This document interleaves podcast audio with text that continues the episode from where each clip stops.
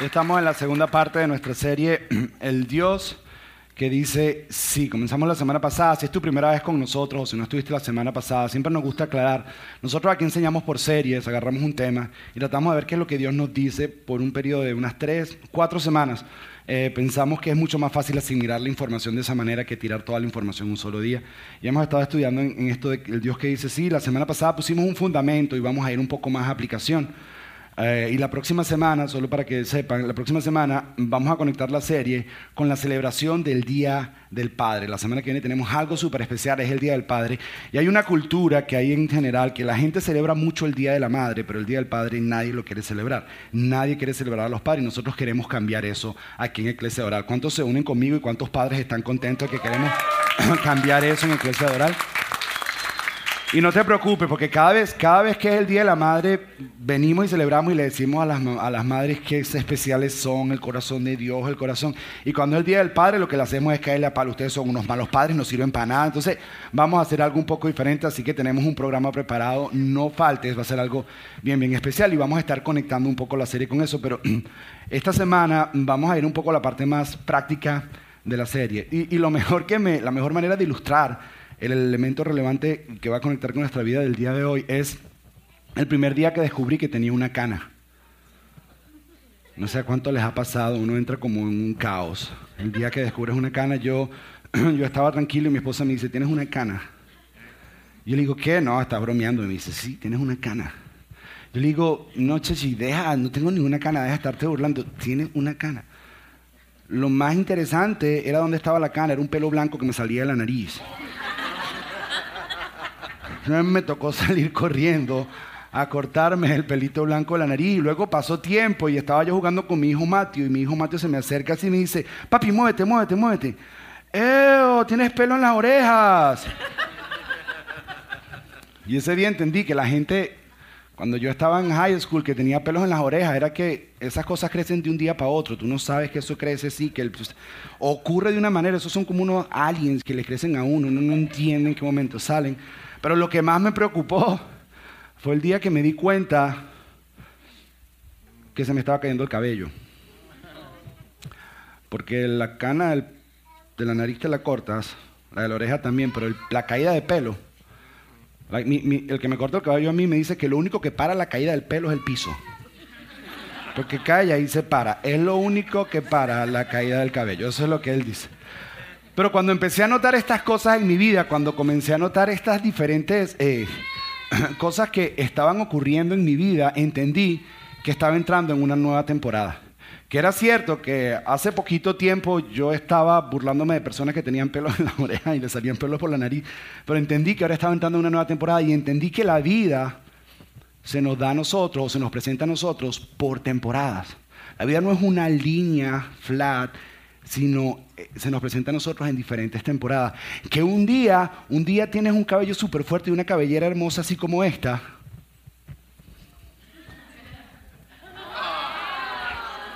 Y luego comienza a pasar el tiempo y empieza, el pelo empieza a ponerse cada vez más finito. Entonces te pasa esto y te empieza a caer el pelo. Y tú dices, ¿y entonces? Y entendí que nuestra vida es como temporada. Lo interesante cuando nuestra vida, y entendemos que nuestra vida es por temporadas, lo interesante es esto, que nosotros siempre queremos anticiparnos y adelantarnos a la próxima temporada. Siempre.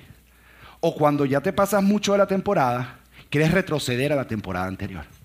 Pero muy pocas veces disfrutamos la temporada presente que tenemos. Y la temporada presente es un regalo de Dios que tenemos que aprender a disfrutar. Por ejemplo, el niño que está en middle school quiere apurarse para llegar a high school.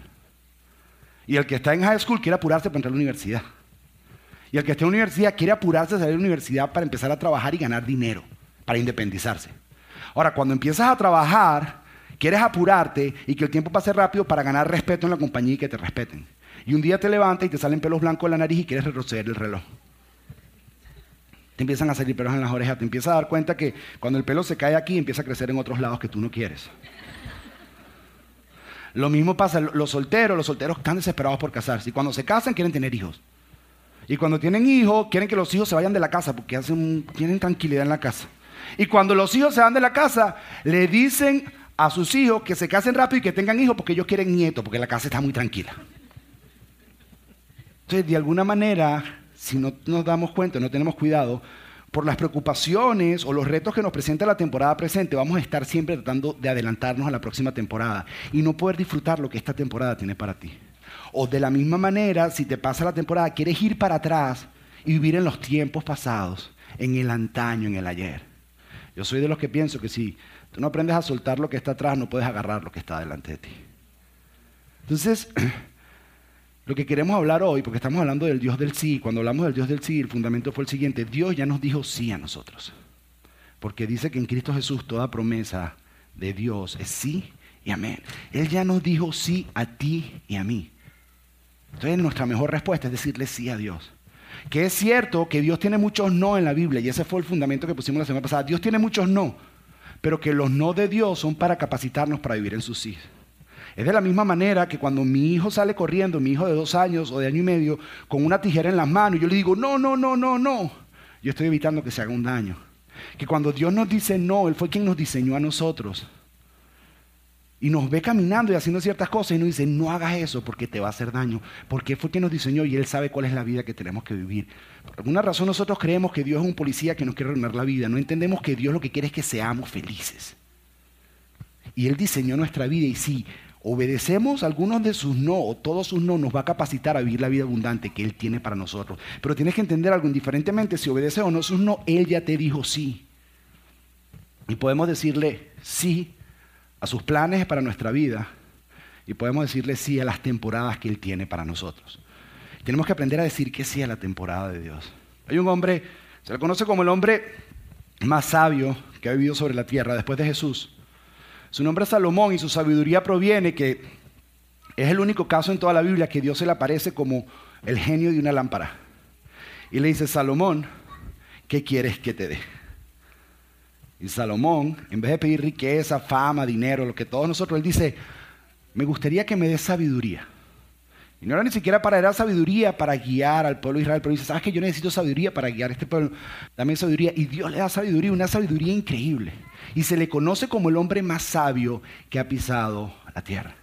Y Salomón en su sabiduría observó cómo nosotros los seres humanos vivimos en la tierra y observó cómo nuestra vida ocurre por temporadas. Que nuestra vida no es una vida estática y no es una línea derecha, sino que nuestra vida ocurre por diferentes temporadas. En el libro de Eclesiastés, él lo presenta de esta manera. Mira lo que dice Salomón, dice Eclesiastés 1, 3, 1, dice, hay una temporada para todo Dice, ¿sabes qué? Hay una temporada para todo. Dice, un tiempo para cada actividad bajo el cielo. Un tiempo para nacer y un tiempo para morir. Un tiempo para sembrar y un tiempo para cosechar. Luego continúa diciendo y dice, un tiempo para matar y un tiempo para sanar, un tiempo para derribar, un tiempo para construir, un tiempo para llorar y un tiempo para reír, un tiempo para entristecerse y un tiempo para bailar. Y continúa y dice, un tiempo para esparcir piedras, un tiempo para juntar, un tiempo para abrazarse, un tiempo para apartarse, un tiempo para buscar, un tiempo para dejar de buscar, un tiempo para guardar y un tiempo para votar. Un tiempo para rasgar, un tiempo para remendar, un tiempo para callar, un tiempo para hablar, un tiempo para amar, un tiempo para odiar, un tiempo para guerra y un tiempo para paz. Dice, Dios lo hizo todo hermoso para el momento apropiado. ¿Qué significa que hay un tiempo para todo? Salomón usa una técnica literaria que es que agarra, agarra polos opuestos de lo mismo y los lleva a los máximos extremos que pueda haber para incluir todo lo que está dentro de esos dos opuestos. Es una técnica literaria que se usa en el entonces. ¿Y qué hace él? Él agarra 28 cosas y lo hace en pares de 14, que son múltiplos de 7, el número perfecto de Dios. Pero ¿qué es lo que está diciendo Salomón, el hombre más sabio que ha existido? Está diciendo que hay una temporada para todo que hay un tiempo para todo, que bajo la tierra hay un tiempo para todo y que nosotros vivimos en temporadas y cada temporada tiene su espacio y tiene su propósito y tiene su porqué y tenemos que aprender a responder a cada una de estas temporadas. La pregunta es qué temporada estás tú y cómo puedes aprender a vivirla. Salomón, Salomón no fue el único que habló de esto. Toda la Biblia está llena de esta idea de las temporadas. De esta idea de las temporadas que nos da un sentido de que nos estamos moviendo, de que estamos avanzando, de que estamos creciendo, de que estamos madurando, de que hay cierto sentido de plenitud en nuestra vida. Mira, mira cómo lo dice el salmista en el Salmo 104. Dice, creaste la luna para marcar las estaciones, las temporadas. Dice, El sol sabe cuándo ponerse, envía la oscuridad y se hace de noche, la hora en que merodean los animales del bosque. Dice, los leones jóvenes rugen por su presa, acechan en busca del alimento que Dios les provee. Al amanecer se, se, escabullen y se meten en sus guaridas para descansar. Entonces la gente sale a trabajar y realiza las labores hasta el atardecer o hasta el anochecer. ¿Qué está queriendo decir? Hay una temporada. Dios está llevando todo. Dios creó temporadas. Dios creó etapas, estaciones en nuestra vida y Él las gobierna. Ahora, las temporadas tienen varios efectos en nuestra vida. Uno de los efectos que tiene la temporada es que nos recuerdan del tiempo lineal en el que vivimos, que hay un tiempo que está pasando, que muchos de nosotros queremos negarlo. Como cuando te preguntan cuántos años tiene y tú dices, cinco. Porque no quiere que se enteren cuántos años tienen. O algunos otros de nosotros Queremos esconderlo con cirugías plásticas, pero el tiempo es el tiempo. Y hay otros que tratamos de ganarle al tiempo, tratando de echarnos productos en la cabeza para que nos salga cabello, pintándonos el cabello de cierto color, pero el tiempo es el tiempo. Y de alguna manera, cada una de estas temporadas, cuando empezamos a pasar de una temporada a otra, nos recuerda que estamos en un tiempo en el que estamos viviendo. Otra cosa que las temporadas nos recuerda es que no estamos en control, sino que Dios tiene el control. La Biblia está llena de historias de personajes como tú y como yo, que sus vidas se desarrollaron en temporadas. Piensa en Moisés, por ejemplo. Moisés pasó de ser príncipe en una temporada a luego pasar una temporada de ser fugitivo, a luego pasar una temporada de dirigir toda una nación a un lugar. Moisés vivió en temporadas. Piensa en José, pasó de ser el favorito de papi a ser esclavo, a ser vendido, a ser esclavo, luego de ser esclavo a ser prisionero, luego de ser prisionero a ser, la segunda persona más poderosa en el mundo entero. Moisés vivió en temporadas. Piensa en David. David pasó de ser pastor de ovejas, pasó de ser pastor de ovejas a un fugitivo escondiéndose de Saúl en las cuevas. Y de Saúl escondiéndose en las cuevas, entonces Saúl pasó a ser rey. Después pasó a ser padre, a ser esposo y a ser padre en temporada. Jesús Jesús pasó de ser carpintero a 40 días en el desierto, a un ministerio público, a la cruz, a la muerte y a la resurrección. Todos son temporadas. Todos vivimos temporadas. Y en cada una de estas temporadas, algunas buenas y otras malas, Dios siempre estuvo en control. O sea, que no sé en qué temporada te encuentras tú. Dios está en control de tu temporada. Dios está dirigiendo tu vida y Dios está controlando tu temporada. Entonces tenemos que entender eso. Tenemos que aprender a abrazar las temporadas en las que estamos viviendo. Otra cosa que nos enseñan las temporadas, nos enseñan o nos ayudan a salir de la monotonía. Si no hubieran temporadas, fuéramos extremadamente monótonos. Piensa, piensa y fíjate en esto, tal vez esto te va a ayudar a entenderlo. Las estaciones. Las ciudades o los lugares donde las estaciones son bien marcadas, las personas son bien activas. Pero en lugares donde las estaciones son estables y siempre son iguales, las personas por lo general son más calmadas. Porque las estaciones te ayudan a salir de la monotonía. Las estaciones te ayudan a ver cosas que antes no veías. Porque en el invierno no veías algo, pero ahora en la primavera ves algo. La temporada te ayuda a abrir los ojos a cosas que anteriormente no podías ver. Eso es lo que la temporada hace en nuestra vida. Y a pesar de que lo que determina las temporadas climatológicas o las temporadas del año son los cambios del clima que nosotros podemos experimentar o podemos ver, nosotros no podemos controlar el clima. Nosotros podemos decir, ok, sí, en el invierno ocurre esto, en la primavera, o sea, hay diferentes estaciones. En Miami hay dos, calor con lluvia y calor sin lluvia, pero siempre es calor. Pero hay otros lugares de diferentes estaciones y tú no puedes predecir. Tú puedes predecir el tiempo, pero no lo puedes controlar. No importa lo, cuánto avance la tecnología, el tiempo nunca lo podemos controlar. Y a mí me emociona saber que el único que controla el viento, las olas, los huracanes y la lluvia es Dios. Eso me da cierta tranquilidad porque si cayera en nuestras manos sería muy peligroso. Eso me da cierta paz. Pero no lo podemos controlar de la misma manera que tú no puedes controlar tus temporadas. Es como Estábamos ahorita en camino a diferentes parques y hubo un día que sabíamos que iba a llover porque vimos en los iPhones, yo no sé si los retroides tienen eso, pero el iPhone te dice el clima. Entonces nosotros buscamos y dijimos, este día tiene un, un, un 40% de lluvia, vamos a ir a un parque que no le gusta mucho a Matthew porque el día después tenía un 10% de lluvia y como yo aprendí, a Vero vivió mucho tiempo en Orlando, me dijo, aquí si es 40% llueve, así que va a llover. Entonces, ese día decidimos ir a ese parque. Cuando estábamos llegando al hotel, le dijimos, mañana vamos a ir al otro parque. Ese día ya no, nos había llovido. Y él nos dijo esto, nos dijo, papi, mañana vamos a ir al parque que más me gusta. ¿Tú me prometes que mañana no llueve? Y yo le digo, ah, no. Yo te puedo prometer que te llevo al parque, pero no te puedo prometer que no va a llover. Porque nosotros no controlamos el clima. Nosotros no controlamos nuestras temporadas. Es Dios quien las controla. Ahora, ponte a pensar, ¿no es cierto que cuando el día está espectacular, eso nos cambia el ánimo? Cuando tú sales y ves un día, ves el cielo azul, nubes blancas, el día está espectacular, tú dices, ¿qué hago aquí? Hoy es domingo, no voy a ir para la iglesia, me voy para la playa, porque el día está muy bueno para irme para la iglesia. Y vas y se van para la playa todo y me quedo yo solo aquí, porque es lo que han hecho varias veces. y se van para la playa. Y yo no estoy en la playa porque me toca estar aquí, pero entonces, pero de alguna manera sientes, no hay nada, tú puedes estar down, pero te levanta, te levanta el espíritu, te hace sentir bien, ver los colores. Vas para la playa, vas a la ventana del carro, vas escuchando tu música, el sí que te regalamos aquí, vas cantando ahí súper chévere. Si vas a comer a un restaurante, dices afuera por favor. ¿Por qué? Porque no sabes en qué momento empieza a llover aquí en Miami, no sabes en qué momento nos llega el, el, verano y comienza la lluvia y no para y no para y no para y tenemos que disfrutar de esos días hermosos, porque no hay muchos de ellos. Pero ¿por qué no hacemos lo mismo con las temporadas que Dios nos da? Muchas veces estamos viendo temporadas espectaculares en nuestra vida, como si fuera un día hermoso, y no lo disfrutamos.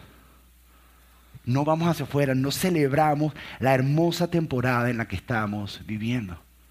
No sabemos si... Mira, si tú estás viviendo ahorita una temporada en tu vida donde no hay mucha responsabilidad en tu vida, disfruta de esa temporada. Porque no sabes en qué momento te va a llegar un montón de responsabilidad.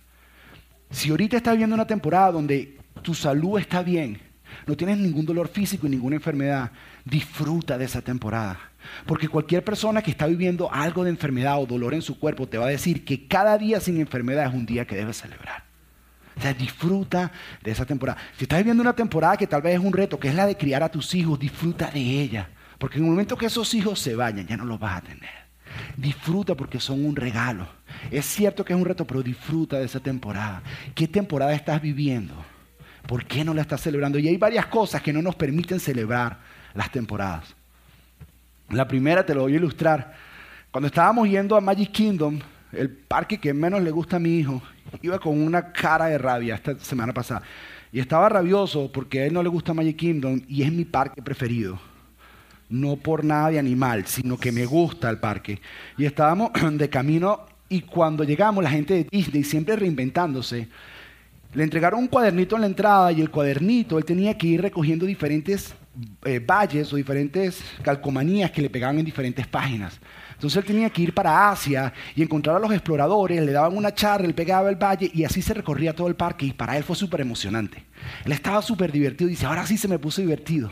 Pero ¿qué pasó? Que de repente íbamos para, para el show de Finding Nemo y él no podía disfrutar el show de Finding Nemo porque estaba pendiente de las barajitas y para dónde íbamos a salir y si iba a ser suficiente tiempo y si iba a dar suficiente tiempo para todo el día y si tenía suficientes barajitas y si estaba suficientemente cerca. Y de repente íbamos para el Rey León y él no podía disfrutar del Rey León porque él estaba viendo para ver y entonces estaba preocupado si le iba a alcanzar el tiempo porque el parque lo cerraba más temprano y no podía. Y de la misma manera somos nosotros. Estamos en una temporada espectacular y estamos preocupados si va a haber suficiente o no si va a haber suficiente tiempo, si va a haber suficiente comida, suficiente ropa. Incluso muchos de nosotros estamos viviendo una temporada espectacular y decimos, cuando me retire tendré suficiente. Suficiente salud, tendré suficiente tiempo para disfrutar a mis nietos. Habrá suficiente y nos preocupamos por el suficiente y las preocupaciones nos roban el poder disfrutar de la temporada que estamos viviendo. Y Jesús habló de esto, mira lo que dijo Jesús. Jesús dijo, por eso les digo que no se preocupen por la vida diaria, si tendrán suficiente alimento para comer o suficiente ropa para vestirse. Y tal vez esto no nos llega a nosotros como nos debería llegar. ¿Por qué? Porque no entendemos culturalmente el contexto.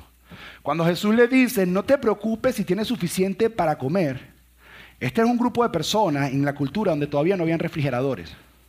¿Qué significa? que tú comías el desayuno, pero tú no sabías si ibas a almorzar. O no sabías si ibas a cenar. Nosotros tenemos nuestras neveras llenas de refrigeradores y todavía nos preocupamos. Si Jesús a un grupo de personas que supieron que desayunaron pero no sabían que iban a almorzar les dijo, no se preocupen por la comida, ¿qué nos diría nosotros que tenemos neveras llenas de comida?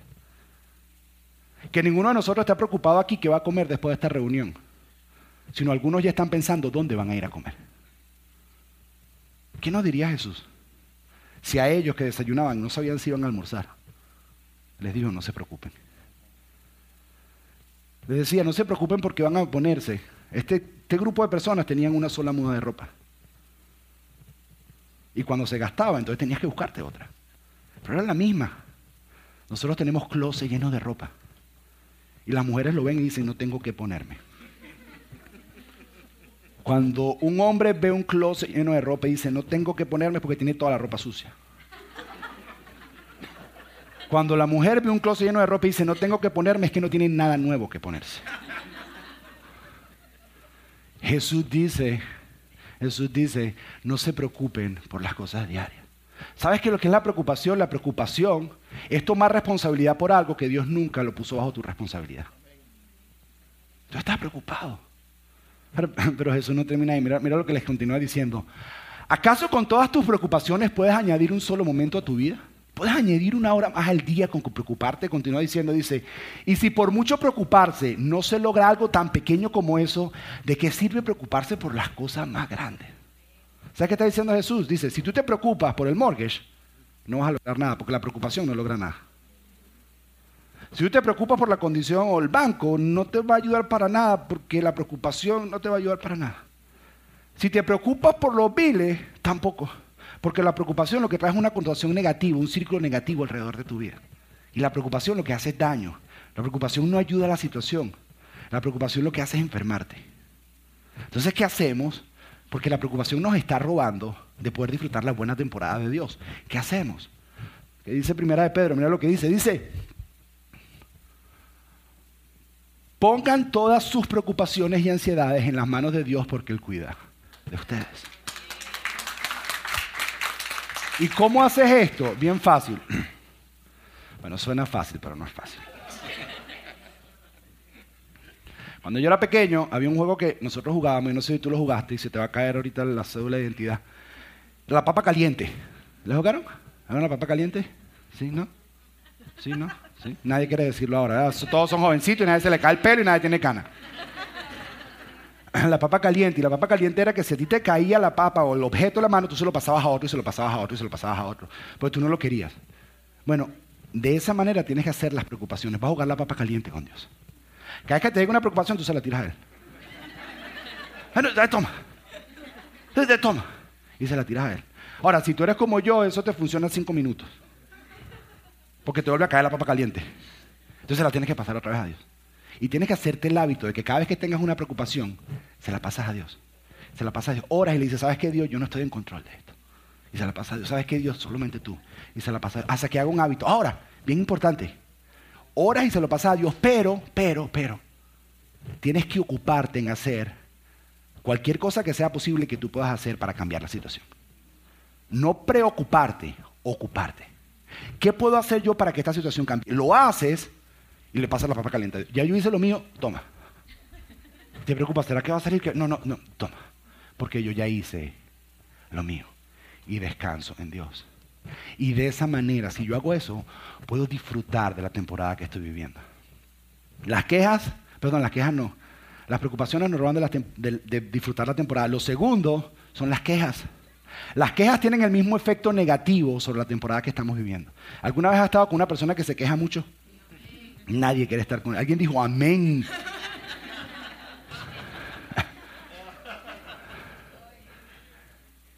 Son personas negativas todo el tiempo y pueden estar viviendo una de las mejores temporadas de su vida, pero están todo el tiempo negativos. Y eso lo que trae es un círculo de negatividad alrededor de tu vida. Entonces, tienes que aprender a no estarte quejando todo el tiempo.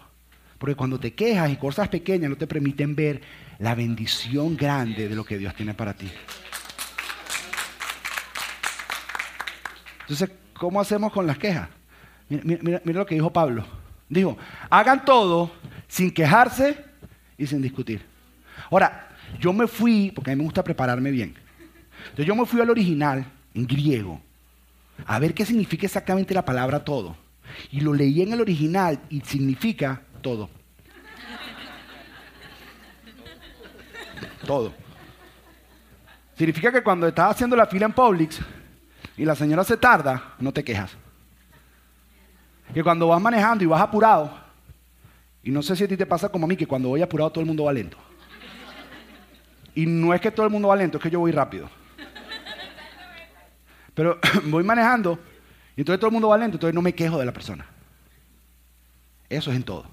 Significa que cuando te toca llevar a tu hijo tres veces al baño y cambiarlo porque está mal del estómago, no te quejas.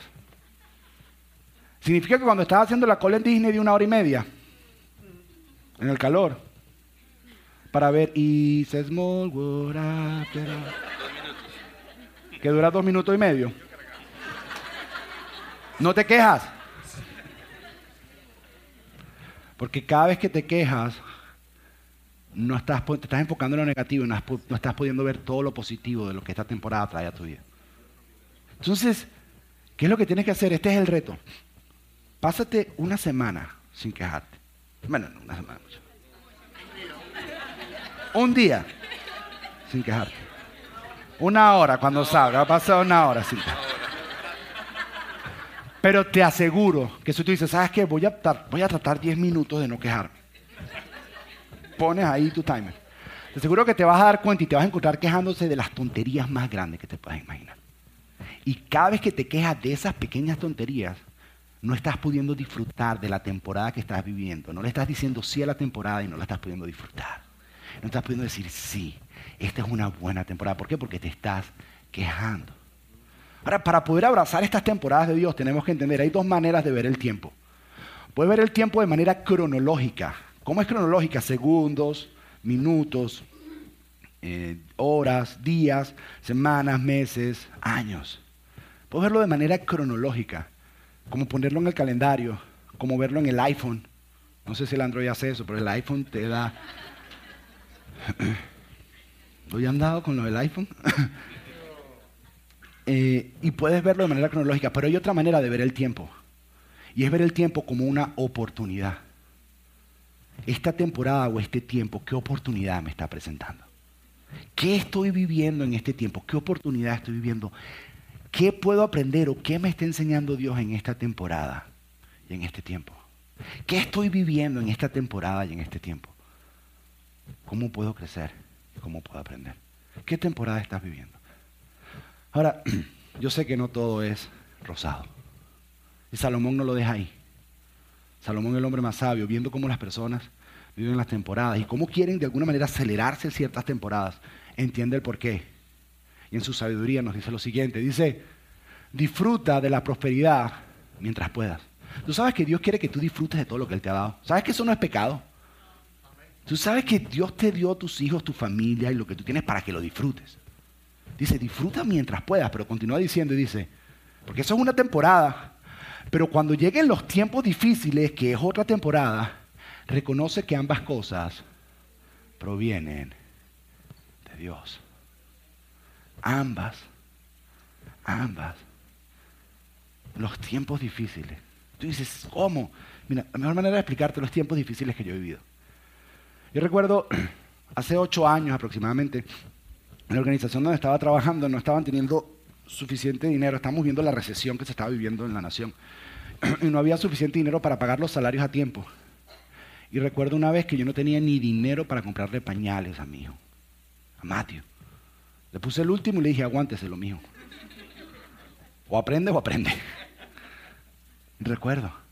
Y fue un tiempo donde me tocó y aprendí en ese tiempo a, confiar en Dios como mi provisión. Tal vez el más reciente fue hace aproximadamente dos años, cuando mi esposa estaba embarazada de Nico, nuestro segundo hijo. Fue un embarazo extremadamente complicado. Estuvo los nueve meses en cama, inyectándole hormonas para poder mantener el bebé. Tuvo dos intentos de aborto, desangrado y todo. Un día el doctor nos llama y nos dice, recibimos tus exámenes y hay cierta hormona que la tenía demasiado baja. Dice, está demasiado baja, tú no has tenido un sangrado fuerte porque yo creo que perdiste el bebé. Y nosotros tuvimos 24 horas con esa ansiedad, clamándole a Dios, diciéndole, Dios, haz algo. Vamos donde el doctor, el doctor le hace exámenes, la revisa y le dice, necesito que te hagas un sonograma inmediatamente. Y yo le pregunto al doctor, ¿qué estás buscando? Y el doctor me dice, un latido de corazón. Yo creo que el, bebé no está. Y en esos momentos yo aprendí y reconocí y aprendí a ver cosas que Dios estaba haciendo en mi vida. Aprendí a apreciar lo importante que son las amistades y las buenas personas a tu alrededor que te acompañan en los momentos difíciles. Aprendí a reconocer que en las temporadas es Dios el único que está en control. Que no importa lo que yo haga, no importa si le, daba cinco inyecciones a mi esposa de la hormona, no importa lo que yo hiciera, a la final era Dios quien decidía. Y en todo ese tiempo, Dios estaba construyendo y desarrollando carácter en mí. Ahora, únele a ese tiempo que la iglesia estaba comenzando y todos los retos que conlleva comenzar una iglesia. Con mi esposa en la cama, con un niño de siete años que si le decíamos que ya su hermanito no estaba, ¿cómo le explicas eso? Y con todo eso, yo decía, Dios, ¿dónde estás? Y entonces recordé lo que dice Santiago cuando vive temporadas difíciles. Dice lo siguiente, dice, amados hermanos, cuando tengan que enfrentar problemas, considérenlo como un tiempo para alegrarse. Yo cuando entendí esto, por eso muchos de ustedes me miran raro, cuando me dicen que están viviendo una situación difícil, y yo les digo, me alegro mucho. Entonces me dicen, desgraciado este tipo. Pues que yo entiendo esto. Dice, considérenlo como un tiempo para alegrarse mucho, porque ustedes saben que siempre que se pone a prueba la fe, la constancia, que es la perseverancia en el original, tiene una oportunidad para desarrollarse. Es decir, que en esas temporadas que parece invierno, que parece que todo está muerto, pero hay vida adentro, es en los momentos donde Dios más está trabajando en nuestra vida. Que en esos momentos donde tú menos ves a Dios, tú dices, ¿y dónde estás? Es donde más está orando en tu vida. Es por eso que cuando vives esas temporadas tienes que entender lo siguiente. No trates de acelerar esa temporada, porque si te sales de esa temporada antes de tiempo, no le estás dando tiempo a Dios para que trabaje en tu vida lo que tiene que trabajar. Porque mientras más estás ahí, más Dios trabaja. Y esas son las temporadas que tú con el tiempo miras para atrás y dices, ahí yo aprendí que Dios, ahí yo recuerdo que Dios, Dios se hizo real en mi vida, ahí. En esas temporadas donde parece que todo está muerto. En esas temporadas difíciles donde somos retados. Es ahí donde vemos a Dios. Y yo sé que es difícil, pero te voy a decir algo. Como dice Max Lucado, Max Lucado dice lo siguiente, si tú tienes una relación con Jesús o tú sigues a Jesús, dice, no te preocupes por la situación que estás viviendo. Al final, todo va a estar bien. Significa que si no estás bien, significa que no es el final todavía. Falta por caminar. Entonces, no nos quejamos, no nos preocupamos y entendemos que en las temporadas difíciles abrazarla, refugiarnos en Dios y decir, Dios, tú estás haciendo algo en mí que todavía no entiendo, pero al final todo va a estar bien. Y termino con esta idea. Jesús dijo que si permanecíamos en Él íbamos a dar fruto. Y que las personas iban a reconocernos como sus discípulos, sus seguidores, por los frutos que dábamos. Y si nuestros frutos permanecían. Todo es fruto, fruto, fruto. Ahora, si parte del vivir cristiano es dar fruto, una de las herramientas más importantes para dar fruto son temporadas, sesiones y estaciones. Porque para que un fruto pueda crecer y desarrollarse necesita pasar por diferentes estaciones. Hay una estación de sembrar, hay una estación de regar, hay una estación de esperar, hay una estación de cosechar. Pero necesitas vivir todas las estaciones para poder dar el fruto correcto. Entonces entiende algo. Si tú estás viviendo una buena temporada, y tú dices, sí, es una buena temporada, a lo mejor las preocupaciones no te están dejando disfrutarla. Sal, mira el día soleado y di qué buena temporada y sea agradecido por esa temporada. O a lo mejor es la queja y te das cuenta que eres quejón o quejona. Deja de quejarte y empieza a ser agradecido y sabes que gracias a Dios. Gracias a Dios porque hoy amanecí, gracias a Dios porque tengo carro, gracias a Dios porque tengo salud. Gracias Dios.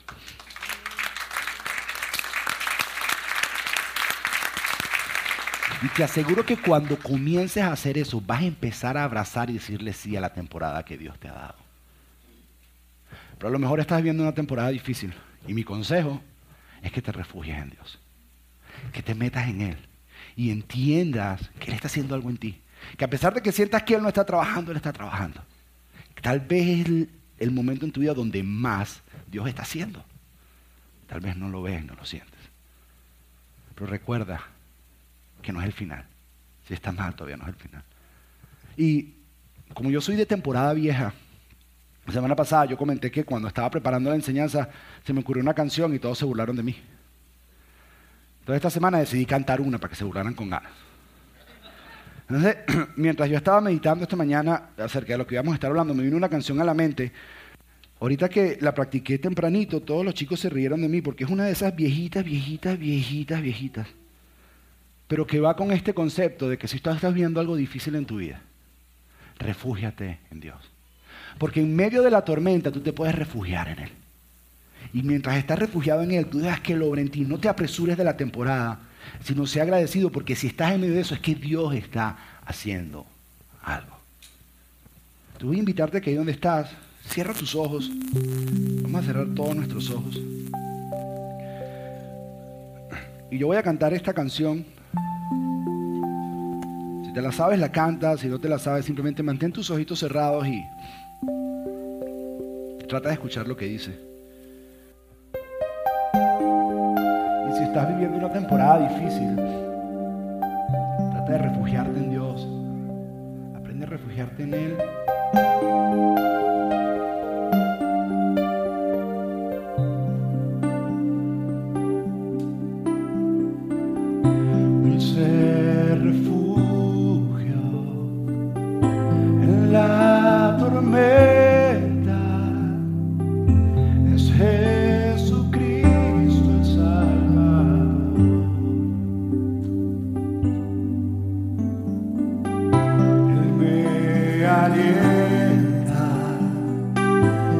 Hallelujah.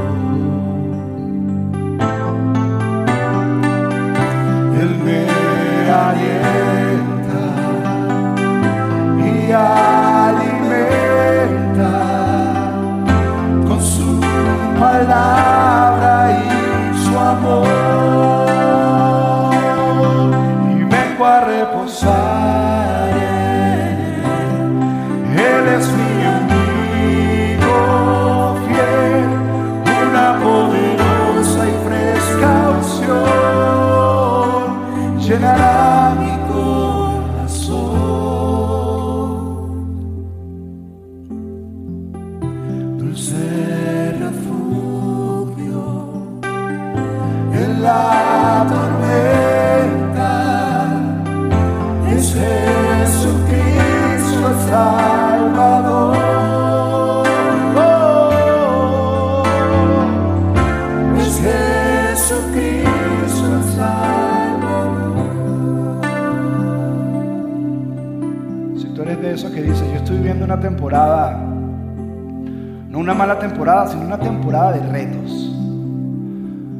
Donde mi carácter está siendo formado, una temporada donde no veo a Dios, pero hoy entendí que Él está obrando. Voy a invitarte a que ahí junto conmigo levantes tu mano al cielo en señal de que estás aceptando y estás diciendo sí a esa temporada y que estás decidiendo refugiarte en Él en este momento. Ahí con tu mano levantada, no te preocupes, no tienes nada de qué avergonzarte. Todos hemos pasado por esas temporadas, además todos tenemos los ojos cerrados dulce refugio. Mantén tu manito ahí levantada. En la tormenta es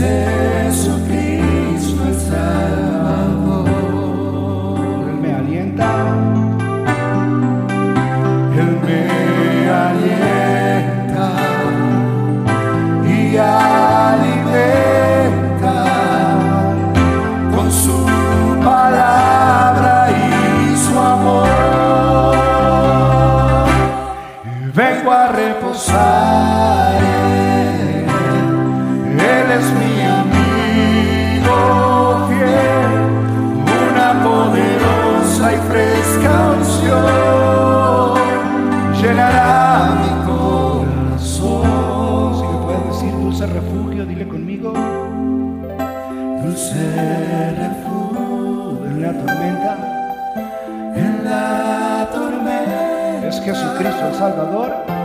Es Jesucristo el Salvador.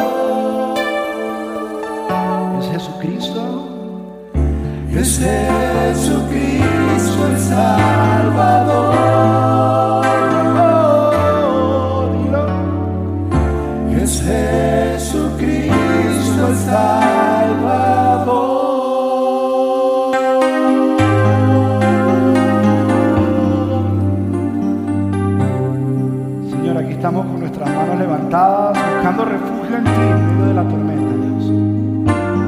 De momentos y situaciones que no entendemos. Pero lo que sí sabemos es que tú estás en control de cada temporada de nuestra vida. Y hoy decimos que sí a tu temporada. La aceptamos, la abrazamos. Aquellos que estamos viviendo buenas temporadas, enséñanos a no quejarnos tanto, Dios. Enséñanos a ver lo bueno en todo. Enséñanos a hacer todo sin. Enséñanos a no preocuparnos y aprender a, a poner todas nuestras preocupaciones sobre ti porque tú cuidas de nosotros. Y aquellos que estamos en la temporada de tormenta, encontramos nuestro refugio en ti, enséñanos que tú estás en control. Te pedimos esto en el nombre que sobre todo el nombre, el nombre más precioso que puede existir,